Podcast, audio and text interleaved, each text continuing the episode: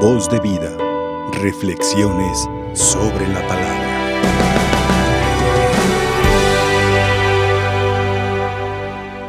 La primera lectura que acabamos de escuchar, por una parte, nos habla de la niñez y de la juventud, de todo lo que concretamente se puede y se debe hacer a esta altura de la vida. La juventud es un momento de vivir,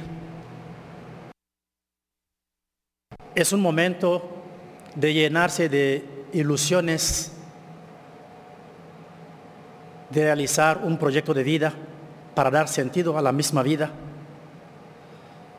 Al mismo tiempo no es el momento de la rebeldía, no es el momento de la superficialidad, sino un tiempo para llenarse de Dios. Y llenarse de Dios implica un discernimiento. El que nos ayuda para hacer un discernimiento es el consejero, es el orientador que llamamos eh, el Espíritu Santo. Y por lo tanto, eh, los jóvenes están llamados a llenarse de Dios para poder vivir una vida digna, una vida con sentido. Por otra parte, la primera lectura nos habla de los adultos. Es un tiempo de renovación. No es un tiempo para pensar en el asilo de los ancianos. Es un tiempo para para llenarse de Dios, porque el corazón que se une al corazón de Dios permanece siempre joven. Por lo tanto, los adultos, nosotros los adultos, esta etapa es para acrecentar nuestra sed y, y hambre de Dios, a seguir cultivando el diálogo, a seguir escuchando a los jóvenes a seguir aprendiendo de los jóvenes y de la vida, porque la mejor escuela es la vida misma. Nos enseña muchas cosas, nos enseña caídas, pero también nos enseña a, levantarnos. Por lo tanto, es un tiempo de madurez, madurez tanto humana como espiritual y esta madurez está en la entrega, el entregarse. El amor es una éxtasis, quiere decir, en salir de mí mismo para entregarme. Y por lo tanto los adultos tenemos que enseñar a los jóvenes, a los niños, a vivir una vida entregada, una vida totalmente relativa a la vida de Jesús. La vida de Jesús fue una vida de entrega. De hecho, el Evangelio eh, lo llamamos el segundo anuncio de la pasión, muerte y resurrección de nuestro Señor, pero concretamente es la vida de entrega de Jesús. En ese Evangelio podemos destacar tres momentos o tres puntos esenciales. El primer punto dice que los discípulos no entendían la palabra sobre la cruz. Y no solamente no entendían, tampoco lo aceptaban. Ellos veían un Mesías glorioso, un Mesías famoso, un Mesías reconocido, un Mesías aplaudido, porque también la, fama de Jesús era la fama de ellos, porque andaban con Jesús. Y por eso ellos eh, descartan eh, todo, eh, todo lo que es la cruz. Y el que descarta la cruz vive una vida conformista, una vida instalada. El cristiano no es un instalado, es nómada, el nómada sale. Dice el Evangelio, el Hijo del Hombre no tiene donde reclinar la cabeza.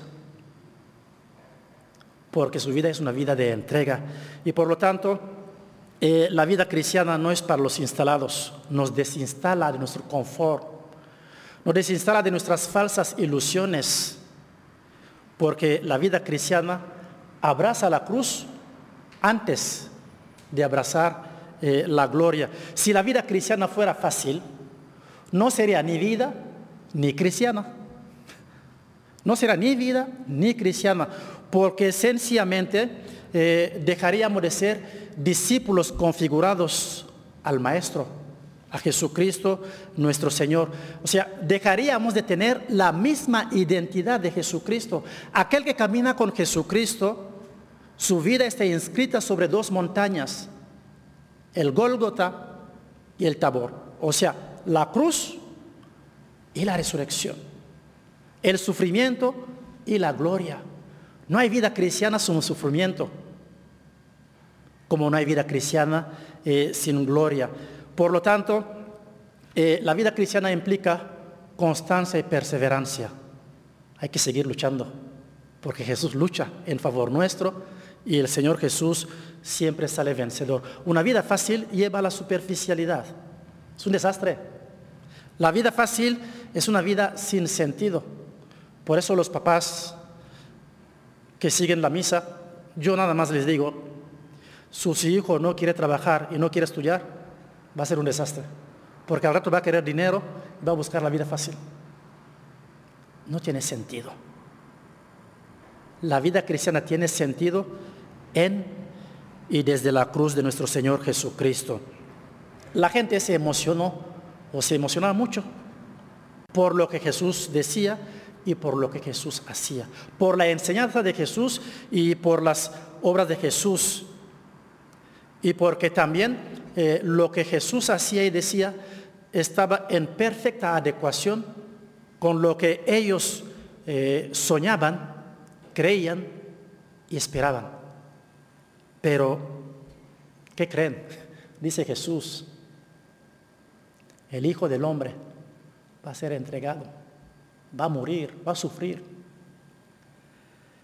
Lo que significa concretamente que la autoridad o las autoridades no comulgaban a la doctrina de Jesús.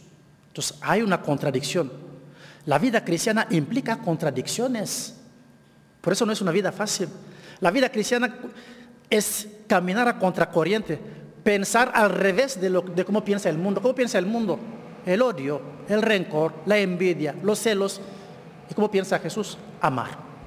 Amar al prójimo y el prójimo, aquel que Dios pone eh, en tu camino. Y por eso Jesús te dice hoy, no te hagas ilusión. Vida cristiana sin cruz no existe, no te hagas ilusión. Porque la vida cristiana es una vida de amor pero un amor crucificado. Si estás casado, tu amor de casado es un amor crucificado, porque es un amor que se purifica en y por la cruz. El segundo momento del Evangelio, Jesús se presenta a los discípulos como hijo de hombre.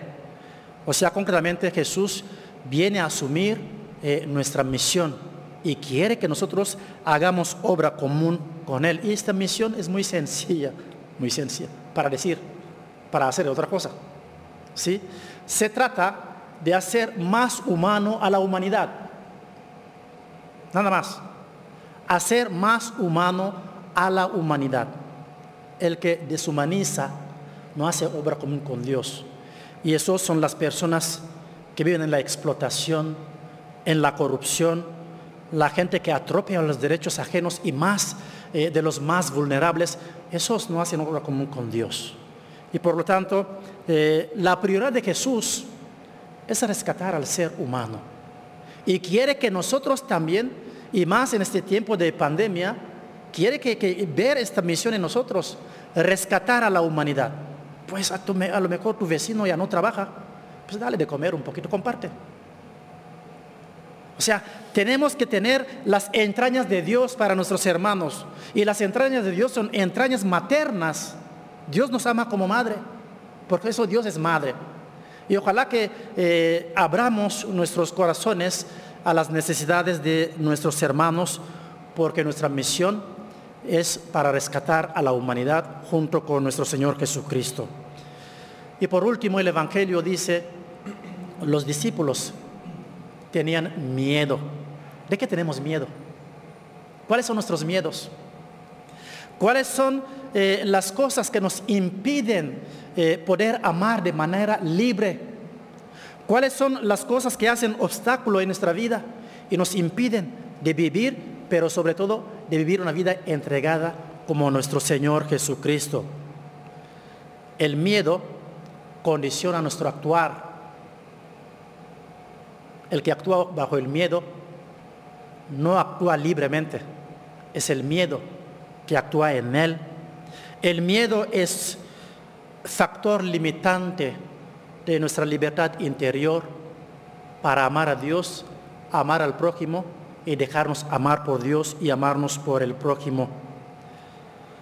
El miedo puede ser cruel porque el miedo puede desviarnos de nuestras ilusiones más legítimas.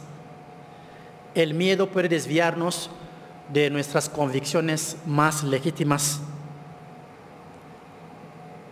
Y en la vida actual, los miedos pueden llevarnos a vivir en la cobardía. Pueden llevarnos a callar lo que no debemos de callar. Y el que calla lo que no debe de callar se llama un cómplice. Y por lo tanto el miedo puede llevarnos o transformarnos eh, en cómplice. Pues, por fin, el miedo puede paralizar nuestro corazón y nuestra conciencia.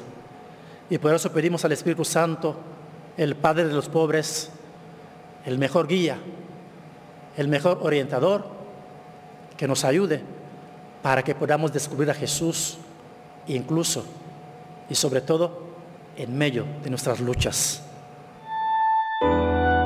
Voz de vida, reflexiones sobre la palabra.